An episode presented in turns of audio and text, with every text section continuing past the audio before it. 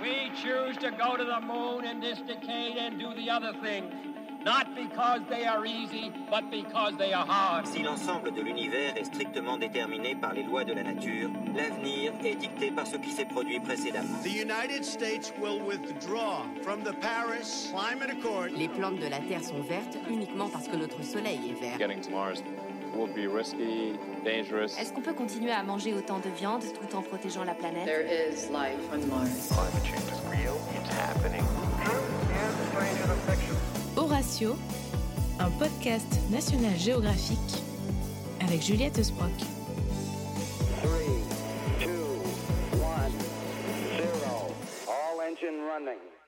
Bonjour Marie-Françoise Basselez. Bonjour à vous. Vous êtes historienne des religions et spécialiste du christianisme et du judaïsme dans l'espace grec et oriental durant l'Antiquité. Vous êtes aujourd'hui l'invité d'Horatio et ensemble, nous allons parler de la figure du diable dans ces deux religions.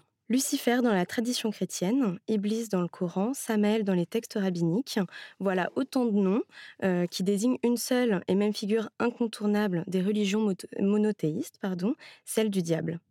Mais est-ce que cette figure a toujours existé? Cette figure, elle est multiple, elle est bien plus répandue dans le temps que à travers le judaïsme et le christianisme, et surtout, elle n'est pas première dans le judaïsme. Le diable n'est pas une figure propre au monothéisme. Au contraire, donc, il arrive dans le judaïsme après l'immersion des Juifs en Mésopotamie et au contact de l'Empire perse. Le diable, c'est une importation d'extérieur. Donc le diable est issu des cultures polythéistes, euh, des régions dans lesquelles sont nés euh, euh, est né le judaïsme Aussi bien des cultures, des polythéismes orientaux que du polythéisme grec forcément plus récent, avec une dimension un petit peu différente. Ce que peut répondre en retour à votre première question, c'est la figure du mal qui est universelle. C'est la représentation du mal, le besoin universel de se représenter le mal avec, des, degrés différents. Dans les cosmogonies orientales, surmonte à Sumer, par exemple, au troisième millénaire avant notre ère. Et Sumer, c'est la Mésopotamie, c'est l'Irak actuel, c'est là où les Juifs seront déportés, la région où les Juifs seront déportés, donc au sixième siècle, euh, à Babylone. Donc là, c'est d'abord dans, toutes les cosmogonies orientales et même grecques, d'ailleurs, le roi des dieux, le souverain des dieux, il se heurte toujours à des puissances maléfiques, euh, indifférenciées, multiples, les titans, chez les Grecs, les géants, qui sont des figures communes à l'hellénisme et au judaïsme, et d'autres figures maléfiques. Donc, il y a d'abord ces adversaires, les adversaires de Dieu dans le, dans le combat cosmique, puis ensuite des, des forces maléfiques dans la nature, et finalement, donc, une figuration plus personnelle. Par exemple, à Sumer, pour remonter aux origines, au troisième millénaire, Lilith, qui aura un grand succès dans les fantasmes européens, je dirais, du 19e siècle, Lilith, celle qui corrompt, la, succube qui va coucher, qui entraîne à la débauche sexuelle. Donc vous voyez des figures qui remontent extrêmement, extrêmement loin. Donc, du côté oriental, ce sont des puissances maléfiques, d'abord des forces maléfiques de la nature, qu'on va petit à petit individualiser et concentrer, dans certains cas, autour d'une figure unique. Dans, à l'époque grecque, parallèlement, je dirais, pour ce qui est de l'émergence du judaïsme, c'est plus tardif et c'est d'emblée intériorisé. Ce sont les Grecs qui, eux, ont inventé et le terme de diable, on y reviendra sans doute, et aussi le terme de démon, qui est le plus ancien. Alors, les démons, c'est des forces qui peuvent être bénéfiques ou maléfiques, mais qui sont à l'intérieur de l'homme, plus que dans la nature un philosophe présocratique au VIe siècle avant notre ère, donc disait, c'est très moderne d'ailleurs, ça peut être traité psychologiquement, les démons de l'homme, c'est son caractère. Donc vous voyez deux traditions avec lesquelles les juifs, au cours de la diaspora orientale d'abord en Mésopotamie et ensuite méditerranéenne, du côté du monde grec, vont être confrontés. Mais c'est seulement donc quand la Bible est mise en forme au retour de l'exil que l'on voit apparaître une force du mal qui s'oppose à Yahvé. Jusque-là, on le voit bien dans les strates les plus anciennes des récits bibliques, Dieu, Yahvé, est à l'origine du bien comme du mal, ou du mal comme du bien. Par exemple, dans le mythe du déluge, Euh, il est à l'origine de forces du mal, du déluge lui-même, de la catastrophe qui va engloutir l'humanité, mais en même temps, il prévient certains dont il assure le salut. Donc c'est une figure ambivalente, et finalement l'introduction d'une figure du mal qui vient de l'extérieur va dédouaner Dieu d'être le créateur du mal comme du bien. Comment est-ce qu'on est arrivé de cette multiplicité de représentations du mal à une figure qui est plus incarnée sous euh, celle qu'on nomme le diable? Alors, à travers une évolution et du polythéisme perse et du monothéisme biblique, dans une, dans une dimension qu'on appelle le dualisme.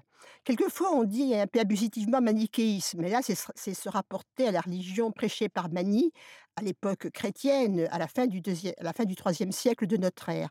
Le dualisme, c'est une expression plus générale pour, caractériser l'évolution de religions qui peuvent être à l'origine polythéiste ou monothéiste, en opposant deux figures, la figure d'un Dieu du bien, d'un Dieu compatissant, d'un Dieu qui produit le bien, et d'un ennemi de Dieu, qui est aussi l'ennemi de l'homme, qui produit le mal. Donc le passage par le monde perse est important.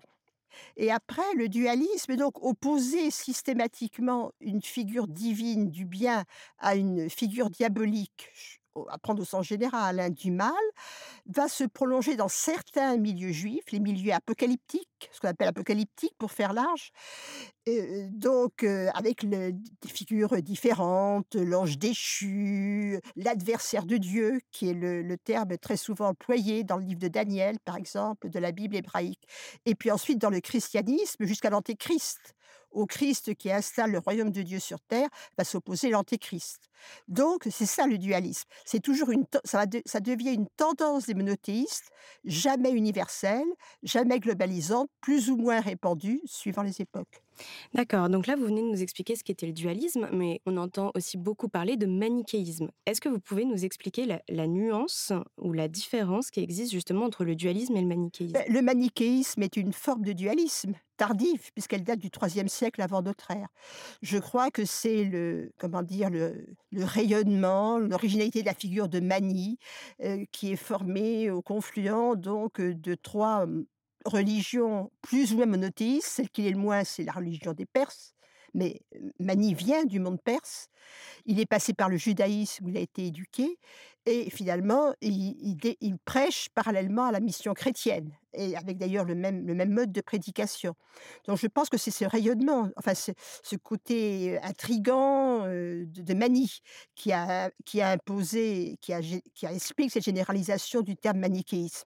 Et on peut dire, par exemple, pour l'époque qui nous intéresse plus, que les, que les fouilles de Qumran et la communauté religieuse trouvée à Qumran, au voisinage de Jérusalem, près de la mer Morte, que nos auditeurs connaissent peut-être sans doute, on parle quand même souvent des manuscrits de la mer Morte, mmh et la forme par excellence du judaïsme, du dualisme juif, du dualisme biblique, au moment donc où va émerger le christianisme mais c'est un courant parmi d'autres du judaïsme. D'accord. Vous, parliez tout à l'heure de la multiplicité des façons de désigner euh, le mal. Vous parliez d'Asmodée, euh, vous parliez euh, de l'ange déchu. Belphégor, Belzébuth aussi, c'est quand même des noms que le 19e, autour desquels le 19e a fantasmé. A beaucoup fantasmé, effectivement. de façon beaucoup plus répandue aujourd'hui, on entend aussi Satan. Alors comment est-ce qu'on est arrivé à cette multiplicité de dénominations et est-ce qu'au final, elles ne désigneraient pas toutes la même figure? Non, c'est ça l'intérêt. Ils désignent tous la même figure en tant que figure du mal. Mmh en tant que principe, principe, ils figurent le principe du mal. Et pourquoi cette diversité de noms? C'est pour pouvoir chasser le mal. Avant même que la procédure d'exorcisme se mette en place avec le christianisme, car c'est une invention du christianisme, il faut pouvoir dominer le mal, résister au mal. Et pour pouvoir résister au mal, il faut le nommer. Ça, c'était un principe de la pratique religieuse dans l'Antiquité. On nomme Dieu, on nomme la divinité de façon extrêmement différente dans tous les cas, que le Dieu soit bon ou qu'il soit mauvais, c'est pareil. Hein. On le nomme de, multiples noms pour être sûr de pouvoir, de pouvoir agir sur lui. Donc, ces noms divers relèvent tous de la même procédure rituelle, pouvoir agir sur le mal, pouvoir chasser le mal. Alors, ce qui est intéressant pour l'historien des religions et pour le public, je pense en général, quand on s'interroge sur le diable, c'est que ces noms révèlent l'évolution donc de la conception qu'on se fait du diable, de cette figure du mal. Alors le nom le plus ancien dans la Bible, hein, c'est Satan. Qu'est-ce que c'est Satan? C'est le tentateur. D'accord. C'est le sens, c'est le sens du mot en hébreu. Et après, on passe au christianisme, dès, le début des évangiles, de la prédication et de la vie de Jésus, donc la tentation de Jésus au désert, on voit donc que la figure du mal, le tentateur, l'adversaire de Dieu, en ce sens qu'il qu'il est le tentateur de ses créatures, est extrêmement important. Mais même si c'est la plus répandue donc dans le judaïsme, c'est pas la seule. Tout à l'heure, on parlait donc de ces noms qui ont fait fantasmer comme Belzébuth et Belphégor c'est à prendre au sens strict le Baal, c'est-à-dire le dieu suprême de Péor, Belphégor c'est ça, et Belzébuth, le Baal de Zébul, qui était en fait un dieu guérisseur des Philistins sur la côte. C'est-à-dire qu'au début, la figure du mal, on l'identifie comme le dieu des autres, le dieu des idolâtres. Et on revient un peu au schéma donc d'un combat entre les puissances divines, entre Yahvé, le seul vrai Dieu, et les dieux des autres. Belphégor et Belzébuth, c'est ça. Satan le tentateur. Et quand la Bible est traduite en grec à Alexandrie au IIIe siècle avant notre ère, et donc porte l'empreinte de la pensée philosophique et de l'hellénisme, c'est là qu'apparaît le nom de diabolos, diable, qui lui est un mot grec et qui a une étymologie grecque. Qu'est-ce que ça veut dire? Donc diabolos Celui qui divise, qui divise la communauté des croyants parce qu'il y diffuse le mensonge par rapport à la vérité qui émane de Dieu, qui émane de Yahvé, c'est celui qui introduit le mensonge, et qui divise aussi donc l'individu, c'est très psychologique à la grecque celui qui divise l'individu au plus profond de lui-même, l'individu qui est partagé entre le bien et le mal. Enfin, donc il y a l'ange déchu, qui va porter en latin le nom de Lucifer, mais bien plus tard chez les chrétiens. L'ange déchu, donc, c'est aussi un héritage finalement des cosmogonies orientales, ces êtres intermédiaires qui gravitent autour du principe divin, les uns bénéfiques, les anges, les autres maléfiques. Et l'ange déchu, donc, c'est vraiment la tradition apocalyptique du judaïsme passé au christianisme, de, de l'impression donc d'un combat cosmique qui dure toute, l'histoire de l'humanité et toute l'histoire de l'individu entre le bien et le mal. Et c'est là, donc, dans le livre d'Enoch, en particulier dans cette tradition apocalyptique qui se met en place au IIIe siècle avant notre ère, qu'apparaît, et à l'époque grecque, donc en contact aussi avec l'hellénisme, qu'apparaît cette figure de l'ange déchu. Pour parler du diable, on entend aussi beaucoup le nom de Lucifer, Lucifer qui est l'ange déchu par Dieu. Est-ce que vous pouvez nous expliquer l'apparition de cette figure et son évolution? Lucifer, donc, est un nom latin qui veut dire le porteur de lumière, celui qui porte, celui qui porte la lumière. C'est un peu la figure de l'apostat, je dirais, celui qui a connu la lumière, qui a connu Dieu, qui a été proche de Dieu et qui, par démesure, leur retrouve un réflexe de la religion grecque très important, donc, et, dans le péché, dans la faute, dans la faute plutôt, et dans la faute, celui qui s'égale à Dieu, et donc qui fait preuve de démesure et qui donc est châtié par Dieu. Dieu, par définition, est tout puissant. On ne peut pas peut pas entrer en compétition avec lui. Mais au départ, c'est une figure du bien, hein, Lucifer, celui qui, qui, avait atteint le plus près de la connaissance de Dieu. Donc le nom même de Lucifer représente le diable ou la figure du mal sous une forme ambivalente l'homme de bien qui est devenu mauvais par des mesures et par, et par orgueil. D'accord. Si, je comprends bien, il y a cette notion vraiment que, au final, le diable étant l'homme, et il y a cette dualité, comme vous l'avez expliqué, entre le bien et le mal.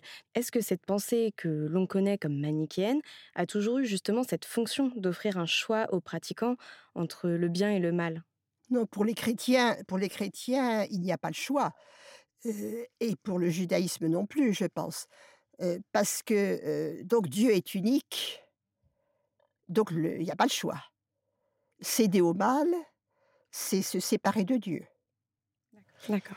Et l'évolution introduite par le christianisme, dans le sens d'une intériorisation qui modernise en quelque sorte déjà la représentation du diable, le christianisme introduit donc deux évolutions en mettant, en mettant au cœur et en intériorisant la notion de tentation. La tentation, c'est plus une agression de l'extérieur, comme on, le lit très souvent dans la Bible, dans la Bible hébraïque, Au fond, donc, la, la présence de Belzébuth ou de Belphégor, c'est une tentation qui vient de l'extérieur. Et donc, dans le christianisme, dès les évangiles, la tentation est intériorisée. On peut penser, par exemple, à la prière du Notre Père, qui, pour écarter la tentation. Donc, elle est intériorisée et elle crée un rapport personnel avec le seul vrai Dieu. Donc, non, le croyant n'a pas le choix. hein. Et d'autre part, c'est le christianisme aussi, donc qui crée la relation à Dieu, la relation au Christ, comme un moyen d'exorciser le mal. C'est quoi un exorcisme? On voit donc un ange ailé s'échapper donc de la bouche de- du, du fidèle qui recourt à l'exorcisme. Donc on voit bien le processus d'intérioris- d'intériorisation.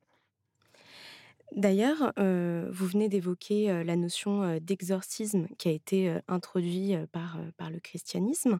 Et par Jésus lui-même. Et par Jésus lui-même. Vous- me disiez justement, juste avant l'entretien, que les églises avaient vraiment fait évoluer leur rapport au diable vers une dimension peut-être un peu plus psychologique.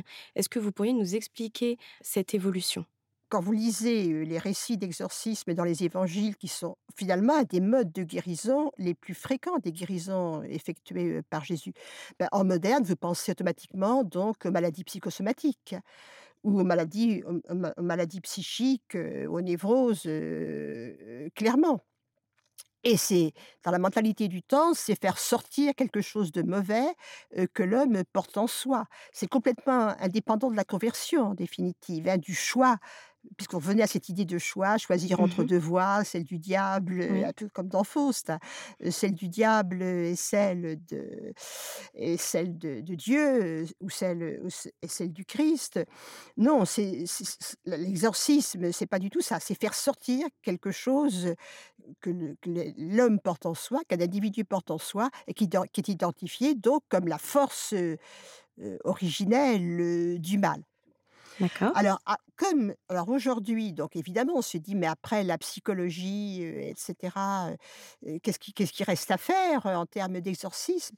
Eh bien, les églises chrétiennes actuellement maintiennent les deux dimensions. C'est-à-dire, elles admettent qu'on peut être devant des phénomènes cliniques et quand quelqu'un consulte un homme d'église, qu'il soit catholique ou orthodoxe, je pense aussi protestant, mais là je suis moins, je suis moins sûre de moi, en disant je me sens possédé, c'est le terme en général qu'on emploie, hein, je me sens possédé par le diable, on va d'abord consulter des psychologues et des psychiatres qui font partie donc de l'organisation institutionnelle qui est mise en place. Et c'est seulement donc quand ces hommes de science reconnaissent que le traitement de, de la personne ou de la névrose échappe à leurs compétences, que le croyant chrétien reconnaît l'existence du mal, l'existence d'une figure du mal, l'existence d'un diable. Donc on ne l'a pas complètement abandonné, mais il est évident donc que dans le monde moderne, le diable a perdu beaucoup de son importance dans la pratique et dans le quotidien des croyants aussi, je, le pense très clairement. Il reste quand même un élément de la profession de foi et du regard que le croyant porte sur le monde. Ce, ce tournant, il a eu lieu quand Euh, Cette introduction euh, de l'intervention d'hommes de science euh, et la- et l'admission des églises du fait qu'il potentiellement il pouvait s'agir de cas cliniques. ce, ce Et- ou tournant a eu lieu ou- quand ou dans même le- qu'il s'agit plus souvent de cas cliniques. Voilà. ça, Ce, tournant de, de, de l'introduction de ce processus, il a eu lieu quand dans l'histoire Il a fallu cette, lib- cette libéralisation euh, du point de vue des églises vis-à-vis de, vis- vis-à-vis de la science et du scientisme. Il a fallu dépasser de ce qu'on appelle la crise du modernisme, c'est-à-dire où tous, tous les progrès des sciences humaines étaient considérés comme une fragilisation et une négation en fait de, de, de la foi chrétienne, c'est-à-dire l'après-guerre, hein, la, deuxième, mo- la deuxième moitié du du XXe siècle. XXe siècle. D'accord, très bien. Tout à l'heure, on évoquait un peu les façons de, désigner le, le diable. Maintenant, j'aimerais qu'on parle de ses représentations. On sait effectivement qu'au Moyen Âge, il y a eu un tournant. hein. Au VIe siècle, il était représenté sous, une forme angélique de l'ange déchu. Et, à partir du siècle suivant, on a commencé à lui attribuer des, des caractéristiques plus animales, comme c'est le cas par exemple avec Pan. Est-ce qu'on sait quelles étaient les représentations du diable, du malin, euh, aux prémices du judaïsme et du christianisme? Alors, il n'y a pas d'image, puisque, comme vous le savez, le judaïsme est une religion aniconique et que le christianisme l'a été pendant à ses origines, quand même, et ensuite a repris des, thèmes, des thèmes comment dire, communs, un peu passe-partout, ambivalents de l'hellénisme, où les démons n'étaient pas représentés non plus. Mais, alors, qu'est-ce qu'on a? On a des représentations justement à travers la littérature apocalyptique et à travers les visions c'est-à-dire des textes littéraires, mais ça c'est souvent le cas dans l'Antiquité, des textes littéraires qui rendent compte donc de représentation mentale. Et ça donne des traits définitifs du diable. Par exemple, le diable a des cornes. Ça remonte donc à un livre de la Bible hébraïque, aux visions du livre de Daniel, où euh, la bête maléfique désignée comme l'adversaire de Dieu, celui qui combat Dieu, est une bête un peu indifférenciée avec des cornes. Et même autant de cornes qu'il y avait eu de souverains grecs depuis Alexandre. Parce que les cornes, c'est le symbole de la puissance. Donc l'adversaire de Dieu, qui se pose comme un souverain combattant Dieu, a forcément des cornes. Et la bête à cornes, ensuite, elle passe chez les chrétiens, elle réapparaît chez les chrétiens dans l'Apocalypse de Jean, à la fin du 1er siècle, pour désigner Néron, et le paganisme en général. Et enfin, je dirais, c'est l'interprétation théologique à la fin. Le fait donc que le diable est associé au jugement dernier, c'est ça qui va donner des nouveaux caractères à la présentation du diable comme le roi des enfers, héritant finalement de la déesse des Grecs, hein, du, Pluton des Grecs. Donc la couleur rouge, les flammes, aussi l'appel, l'appel pour, pour séparer le bon grain du mauvais grain, c'est une parabole évangélique, c'est une métaphore de, l'évangile de Jésus. Donc ça, ça donne cette pelle qui est souvent l'instrument du diable. Donc c'est comme roi des enfers comme souverain des enfers, participant du jugement dernier, euh, qui va donner ces, derniers traits euh, à la représentation du diable. Merci beaucoup Marie-Françoise Basselès pour ce voyage euh, dans le temps et dans les enfers. Merci à vous. Merci à toutes et à tous pour votre attention. Que cet épisode vous ait plu ou non, n'hésitez pas à nous donner votre avis sur notre compte SoundCloud. Si ce sujet vous intéresse et que vous souhaitez en savoir plus, rendez-vous tous les lundis sur National Geographic pour la nouvelle saison de Story of God, où Morgan Freeman part à la découverte des religions du monde entier et des diverses représentations du diable. Ravis de cet échange sur les origines du christianisme et du judaïsme, nous n'en oublions pas pour autant l'histoire de l'islam et nous y consacrerons l'un de nos futurs épisodes.